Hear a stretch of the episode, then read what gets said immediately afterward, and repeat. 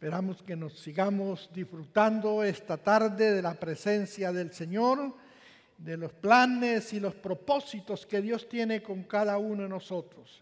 Porque yo tengo grandes planes, grandes propósitos con cada uno, dice el Señor. Y hasta aquí el Señor ha sido fiel y como decía nuestro hermano pastor, Dios tiene propósitos con esta iglesia. Y es que su palabra siga creciendo, se siga proclamando y vidas, muchas personas sigan siendo bendecidas, tocadas, rescatadas, prosperadas en el Señor. Por la proclamación de la palabra, por el Evangelio que es vivo, que es eficaz. Por eso yo quiero en esta tarde compartir los propósitos de la proclamación del Evangelio. Los propósitos que Dios tiene con esta iglesia con cada uno de los cristianos, de seguir creciendo, fortaleciendo, de ser luz, de ser sal, de ser bendición a tantos. Como dice la palabra, lo que de gracia recibiste, dar de gracia. Dios tiene propósitos con esta iglesia. Todo lo que el hermano acaba de mencionar, lo que se ha logrado, son propósitos de Dios para que su palabra, su evangelio sea prosperado, crezca muchos, muchos más, lleguen a conocer, a edificarse, a ser bendecidos, a tener seguridad de vida eterna, a tener un estilo de vida mucho mejor. Así que los propósitos del Evangelio, los propósitos de Dios para con cada uno de nosotros son grandes propósitos. Hemos aquí eh, tenemos aquí un pasaje para leer en el Evangelio de Mateo, capítulo 28. Pasaje muy conocido donde nos está relatando la gran comisión.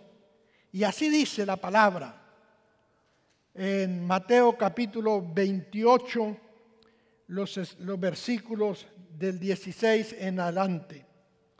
Pero los once discípulos se fueron a Galilea al monte donde Jesús les había ordenado. Y cuando le vieron, le adoraron, pero algunos dudaron. Y Jesús se acercó y les habló diciendo, Toda potestad me es dada en el cielo y en la tierra. Por tanto, vayan y hagan discípulos a todas las naciones, bautizándolos en el nombre del Padre, del Hijo y del Espíritu Santo, enseñándoles que guarden todas estas cosas que os he mandado, y aquí yo estoy con vosotros todos los días hasta el fin del mundo. Amén y amén. Qué lindos versículos, los propósitos de Dios para con su iglesia. Uno puede decir, todo este esfuerzo que están haciendo ustedes de comprar este nuevo edificio y todo eso, no es así por así. Eso está en los propósitos de Dios. Está en los propósitos de Dios para que esta iglesia siga siendo luz, sal, bendición a tantos otros. Para que muchas personas sigan siendo edificadas, bendecidas como ustedes y tantos más. Uno se pudiera pensar y hacer un buen eh, estudio y decir cuántos centenares han pasado por esta iglesia y han sido bendecidos. Y estén donde estén, están disfrutando lo que de gracia recibieron en este lugar. Y dice la palabra que lo que de gracia recibiste, darlo por gracia. Cuando hablamos de los propósitos de la proclamación del Evangelio, en la proclamación del Evangelio debe haber, como dice el versículo que ya leímos, el versículo 19, tiene que estar implícito tiene que estar la ordenanza, tiene que estar el mandato. Vayan y hagan discípulos a todas las naciones. Bautíceles en el nombre del Padre, del Hijo y del Espíritu y enséñenles todas estas cosas. Propósito de Dios. El mandato. El mandato que Dios nos ha dado incluye adoración, servicio, enseñanza, evangelización y entrega total. Vayan, cumplan con estos propósitos. Somos responsables nosotros en el caminar. Somos nosotros responsables de mostrar el camino de esperanza, la puerta de entrada, la salvación provista y la roca de protección a tantos necesitados. Somos responsables de ser, de difundir, de transmitir el mensaje de la luz del mundo. Somos centinelas, somos atalayas para comunicar las buenas nuevas de salvación. Como dice el apóstol Pablo cuando proclamaba esa verdad y decía en segunda de Corintios, cuando él decía en segunda de Corintios 5:20, pasaje que conocemos, y dice, así que somos embajadores en nombre de Cristo, como si Dios rogase por medio de nosotros, os rogamos en nombre de Cristo reconciliados con Dios, hombres y mujeres reconciliados con Dios, para servir, para cumplir propósitos específicos, para que su palabra, el reino de Dios se extienda y otros muchos conozcan y sean bendecidos y edificados. Cuando estoy hablando del propósito de la proclamación del Evangelio, estoy pensando en proclamar el mensaje como respuesta a la gran comisión. Proclamar el mensaje como respuesta a la gran comisión. Como dice ahí el pasaje que ya se ha leído, Mateo 28. Por tanto, dice el versículo, vayan. Es un imperativo, vayan y hagan discípulos a todas las naciones y enséñenles estas cosas, estos principios, para que vivan un estilo de vida que honre, que glorifique a Dios y que sean la luz del mundo, que sea bendición a tantos en este mundo. Ese mensaje, ese mensaje de la gran comisión ¿Qué es la, gran respuesta? Es un mensaje que tiene gran compromiso. Vayan. Tenemos el compromiso, la responsabilidad, el privilegio como testigo del poder de Dios, como embajadores que somos, de proclamar ese mensaje transformador, ese mensaje que cambia, ese mensaje que bendice al ser humano. Ese mensaje de la gran comisión de ese imperativo, vayan, formen gente, hagan discípulos, seguidores de Jesús y enséñenles estas cosas. Ese es el propósito de estos logros de edificios, de templos, de cosas. Esto es parte de ese gran propósito que el Señor tiene. El gran mandato es de ir y hacer discípulos, como dice la palabra. El contenido de ese mensaje que tenemos que proclamar y enseñar. Es un contenido de fe. Es un contenido de arrepentimiento. Es un contenido de confesión de pecados. Porque la Biblia dice que si confesamos nuestros pecados, Él es fiel y justo para perdonarnos y limpiarnos de toda maldad. Es un mensaje con un contenido del perdón de Dios. Es un mensaje que proclama la nueva vida en Cristo es un mensaje de santidad integral. Que Dios santifique todo vuestro ser, dice la palabra, espíritu, alma y cuerpo. Y es un mensaje en el poder del Espíritu Santo. Un mensaje que tiene que llegar a cada vida, a cada corazón. El poder de Dios. Y qué privilegio, qué bendición que cada uno de nosotros podamos ser testigos, embajadores, que cada uno de nosotros podamos ser voceros, embajadores de ese mensaje que transforma y cambia al ser humano. Proclamar el mensaje como respuesta a la crisis que el mundo vive. Proclamar el mensaje como respuesta al mundo. Hay crisis en el mundo hay guerras, hay pestes, hay situaciones difíciles, hay cambios climáticos que están afectando en parte del mundo muchas personas. Situaciones duras y difíciles. Pero el proclamar ese mensaje es una respuesta a estas crisis que el mundo vive. Por eso dice la Biblia, vosotros sois la luz del mundo. Qué bueno que somos portadores de ese mensaje transformador, de ese mensaje del poder de Dios.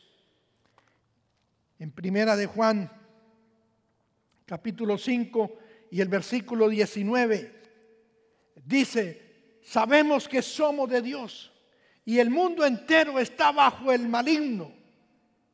Sabemos que somos de Dios. Y aunque el mundo entero está bajo las manos, bajo el poder del maligno, dice, y sabemos que Él nos oye en cualquier cosa que pidamos. Sabemos que tenemos las peticiones que le hayamos contestado. Sabemos que Él nos oye, que Él escucha las peticiones que le hacemos. Aunque el mundo esté bajo las manos del maligno, aunque haya situaciones duras y difíciles, sabemos que Dios escucha a su pueblo. Porque la palabra dice que claman los justos y Jehová los oye. Y podemos oír testimonios uno tras otro de la respuesta, de lo que Dios hace, de lo que Dios, o de la manera en que Dios ha respondido y está respondiendo a cada petición que hace, se hace como iglesia, clamando a Dios. Aún en medio de la crisis, aún en medio de las situaciones difíciles, resplandecer como la luz del mundo que somos. Aún en medio de las frustraciones, en medio de los problemas, en medio de la guerra de dificultades. Da lástima y tristeza lo que uno ve en las noticias de la situación en el Medio Oriente, ¿verdad? Pero que Dios tenga misericordia, porque la palabra sigue diciendo y hablándonos claramente de todo esto que aún en medio de la crisis en que el mundo vive, tenemos que proclamar el mensaje de salvación. Ahí en el Evangelio de Mateo 24, una vez más el Evangelio sigue diciendo, y en el versículo 6 de Mateo 24, 6,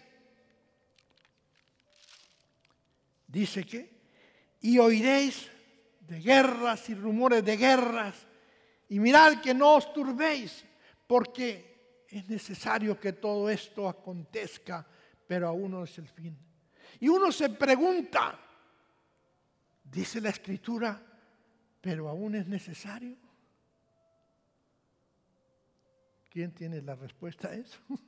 ¿Es necesario que haya esa guerra? ¿Es necesario que haya tanto conflicto? ¿Es necesario que haya tanto problema? ¿Es necesario que haya...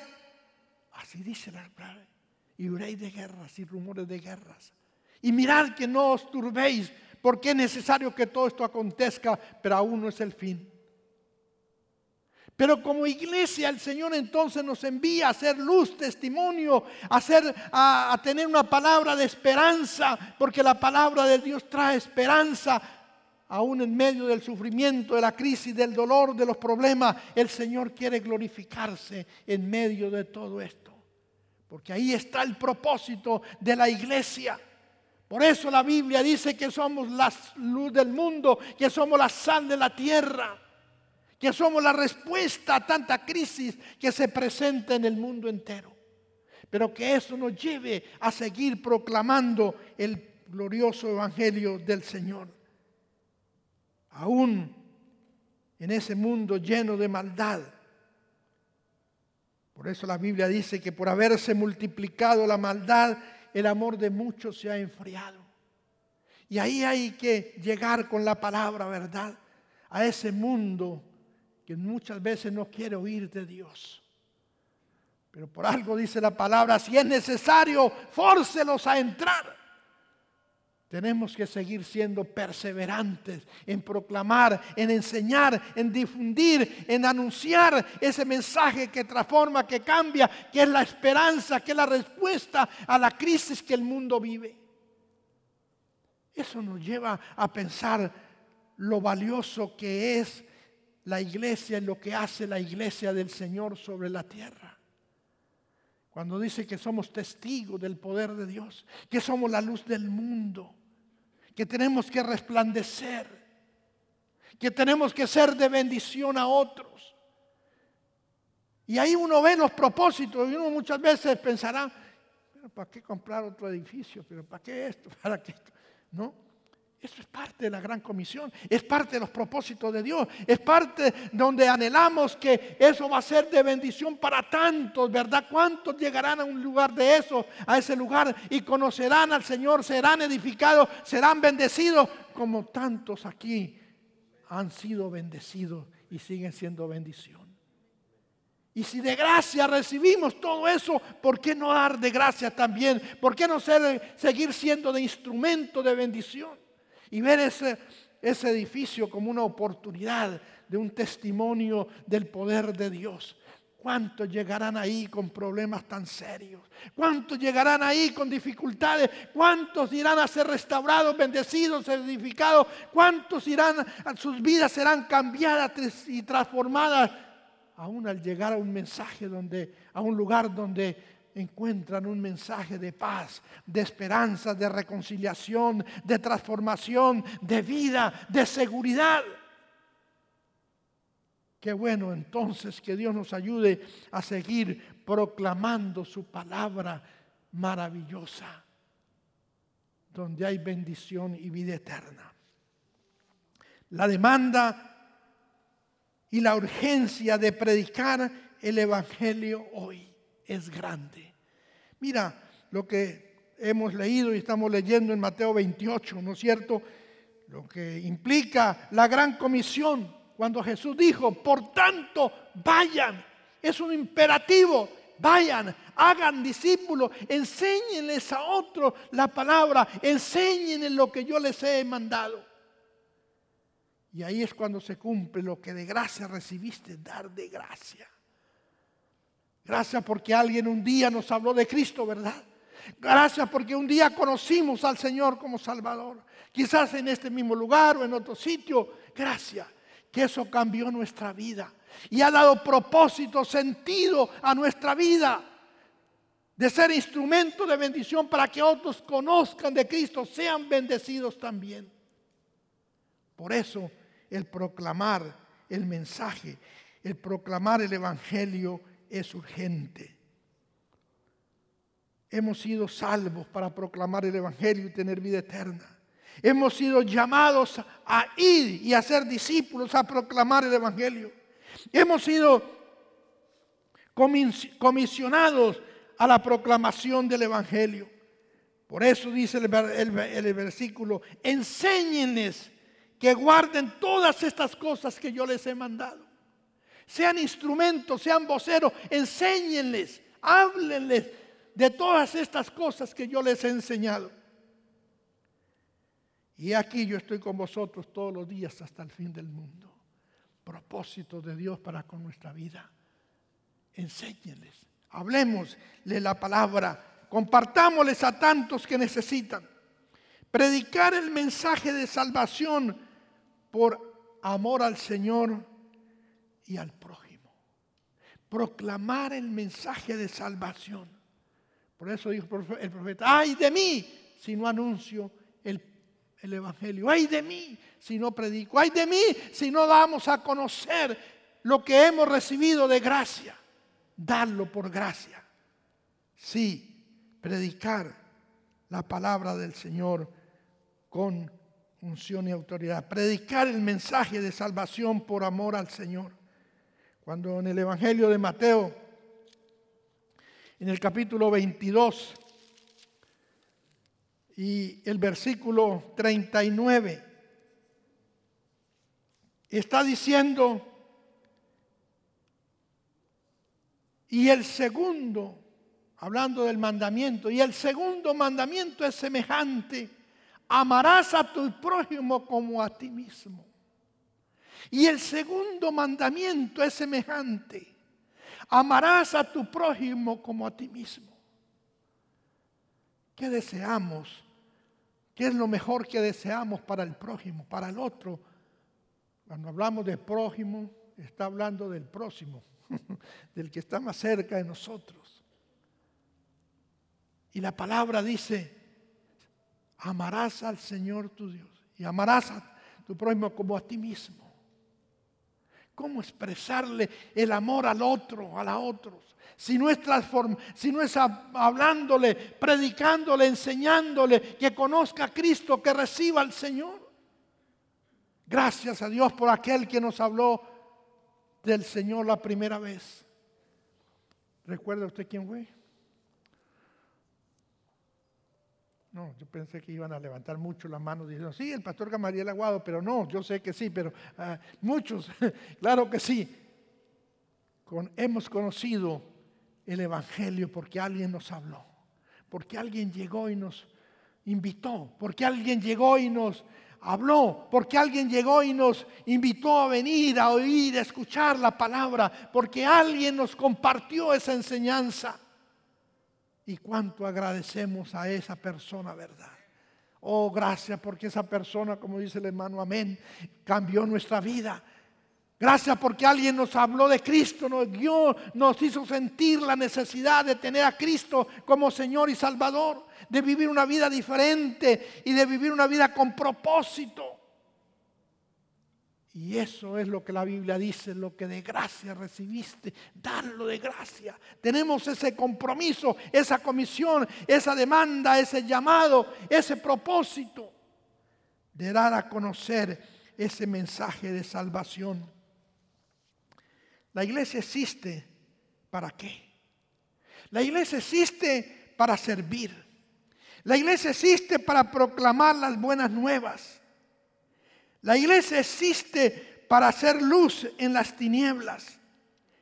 Mira lo que dice la Biblia en el libro de Efesios. En el capítulo 4, versículo 12. Efesios 4, 12 dice de la siguiente manera, a fin de perfeccionar a los santos para la obra del ministerio, para la edificación del cuerpo de Cristo perfeccionar a los santos. Y uno dice, pero si un santo ya, ya está perfeccionado, ¿no? ¿Qué le falta? A fin de perfeccionar a los santos. Es que el santo es aquel apartado, separado.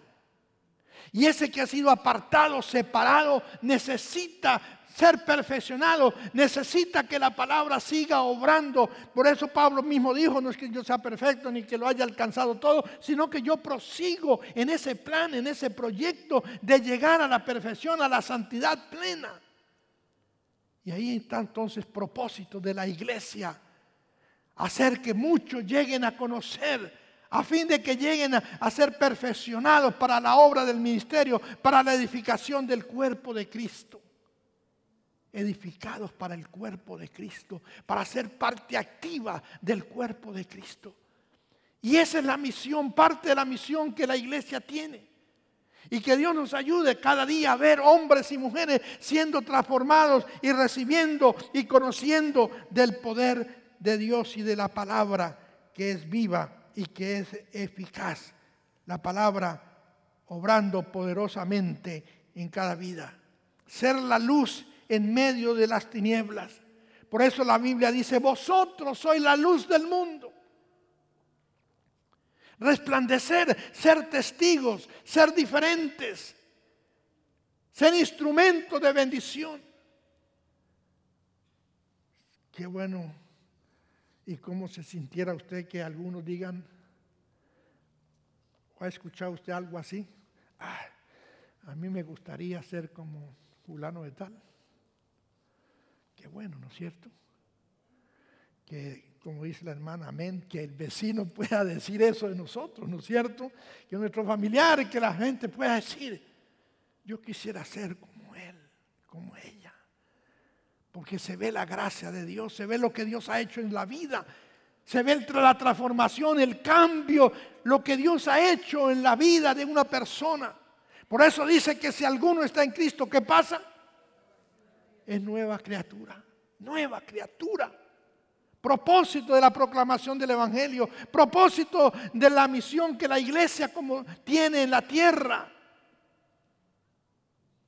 Proclamación del mensaje de salvación. Formar y hacer discípulos. formar y hacer discípulos. Ese es otro propósito de la proclamación de la iglesia, formar y hacer discípulos. Por eso encontramos ahí la palabra en el libro de Colosenses, en el capítulo 1 y el versículo 28, Colosenses 1, 28 dice que a quien anunciamos amonestando a todo hombre y enseñando a todo hombre y enseñando a todo hombre en toda sabiduría. ¿Para qué? A fin de presentar perfecto en Cristo Jesús a todo hombre y a toda mujer.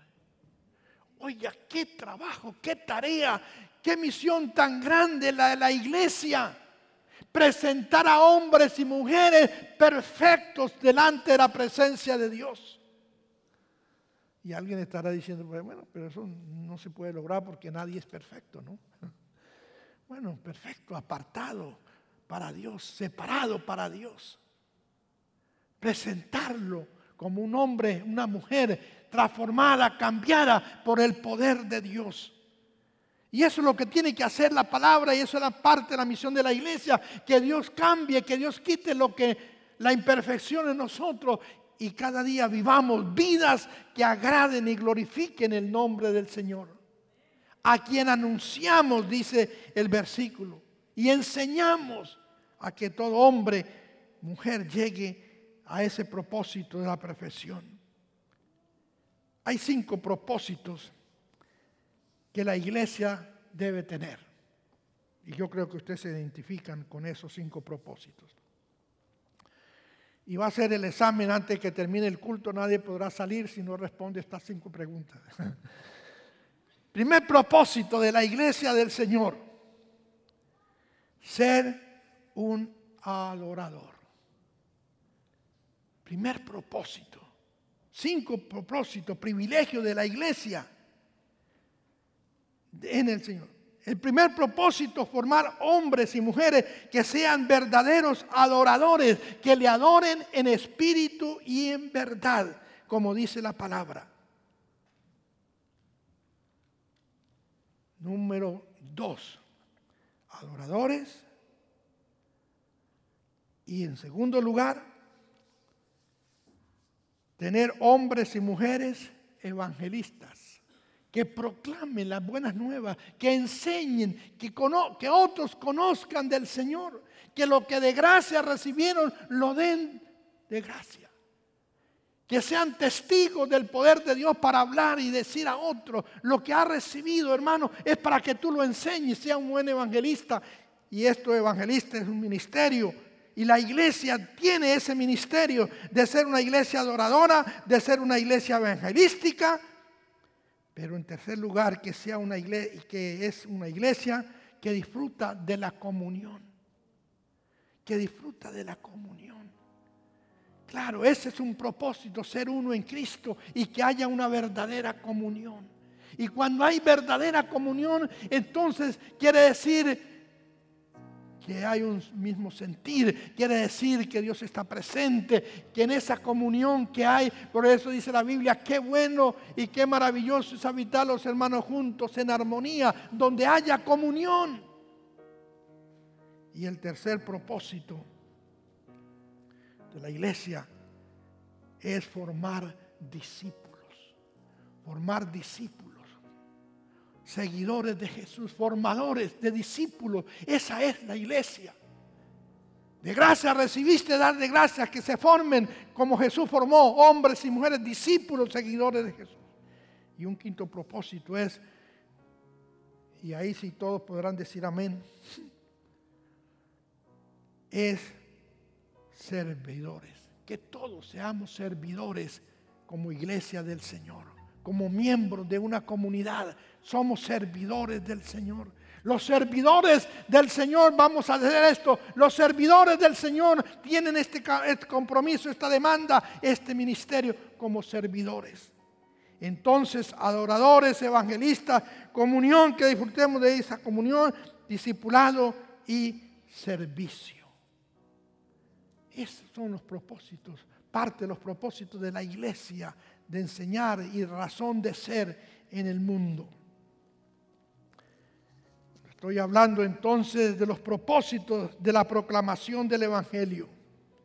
Y voy finalizando mencionando que otro propósito de la evangelización, otro propósito de la proclamación del Evangelio es enseñar que fuimos creados con propósitos específicos. Fuimos creados con propósitos específicos. Hermano, usted no es un accidente aquí. Usted no está ni de casualidad tampoco. Dios tiene propósitos con cada uno de nosotros.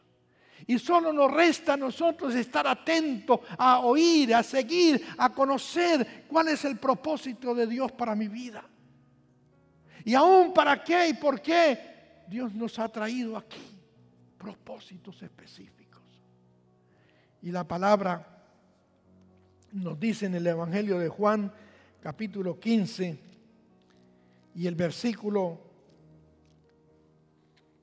4 Juan 15, 4 dice, permaneced en mí. Ese es un propósito del Señor. Y yo en vosotros, como el pámpano no puede llevar fruto por sí mismo si no permanece en la vid, así tampoco vosotros si no permanecéis en mí. Hermano, permanecer en el Señor.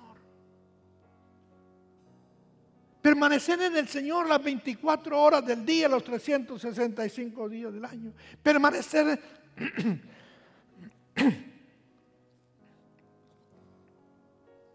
siempre en el Señor. Permanecer en Él. Porque separado de mí nada podéis hacer, dice el Señor. Permanecer en el Señor. Y a veces no es tan fácil, ¿verdad?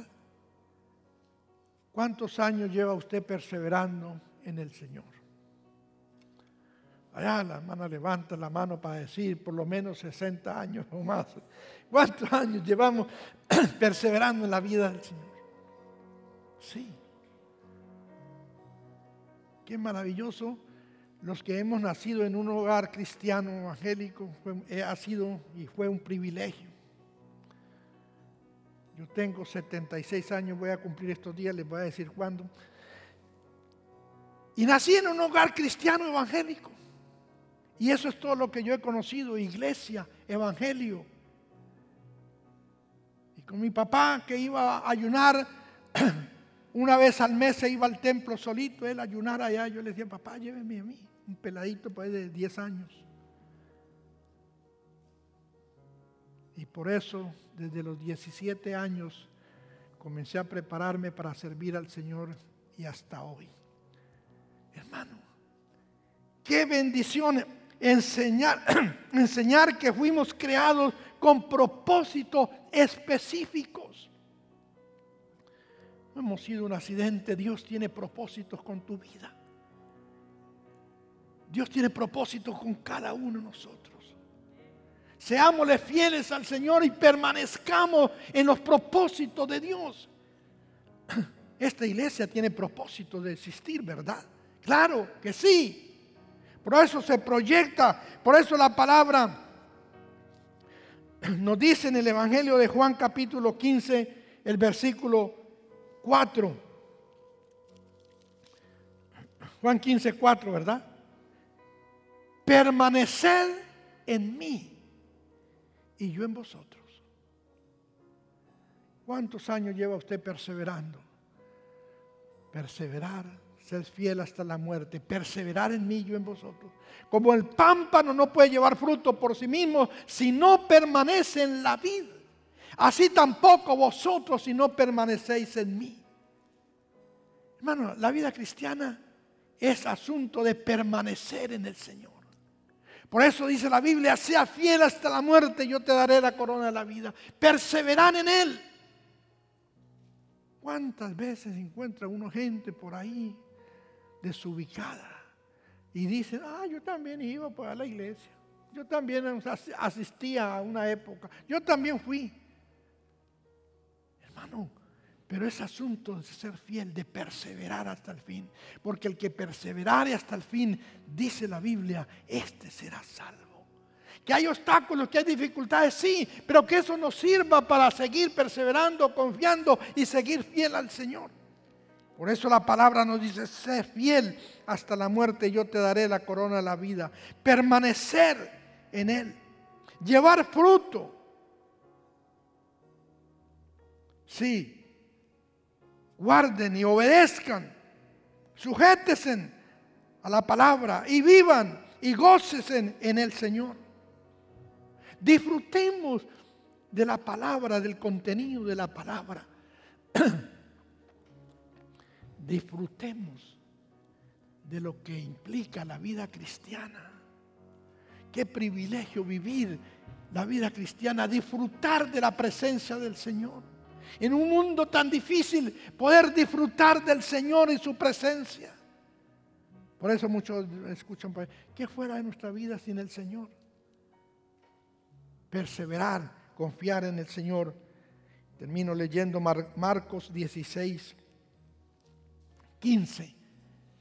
Y les dijo, vayan por todo el mundo, prediquen el Evangelio a toda criatura, enseñándoles todas estas cosas que yo les he mandado. Vayan, hermanos, somos testigos del poder de Dios. Hemos recibido lo que de gracia recibiste, danlo de gracia, dice la palabra. Ha sido un privilegio y una bendición que cada uno de nosotros hayamos conocido al Señor. Prediquémosle, anunciémoslo, seamos fieles. Sigamos cumpliendo los propósitos de Dios para nuestras vidas y en nuestra vida. Y qué honor, qué privilegio poder conocer al Señor, vivir la vida cristiana, servirle, ser fiel, como dice, hasta la muerte yo te daré la corona de la vida porque el que perseverare hasta el fin, este será salvo. Que Dios nos ayude a ser hombres y mujeres perseverantes, fieles al Señor. Oremos a Dios. Te adoramos en este día, buen Dios. Y te damos gracias por el privilegio que tenemos como hijos tuyos. Porque un día llegaste a nuestra vida, nos diste vida y vida eterna y vida en abundancia y nos ha dado el privilegio de ser tus hijos y de vivir la vida cristiana, de ser luz, de ser testimonio, de ser bendición a otros. Ayúdanos, Señor, a perseverar fieles. Ayúdanos, Señor, a ser fiel hasta la muerte. Ayúdanos, Señor, a proclamar tu palabra, a seguir siendo de bendición a tantos otros, a todos aquellos que nos rodean. Gracias por los planes, propósitos, proyectos de esta iglesia, Señor. Síguela bendiciendo para que siga cumpliendo la comisión que tú les has encomendado. De ser luz, de ser sal, de ser bendición a este mundo, Señor. Gracias. Ayúdanos, Señor, a hacer tu perfecta y santa voluntad cada día. Quedamos en tus manos agradecidos por lo que tú has hecho en nosotros y con nosotros en Cristo Jesús. Amén.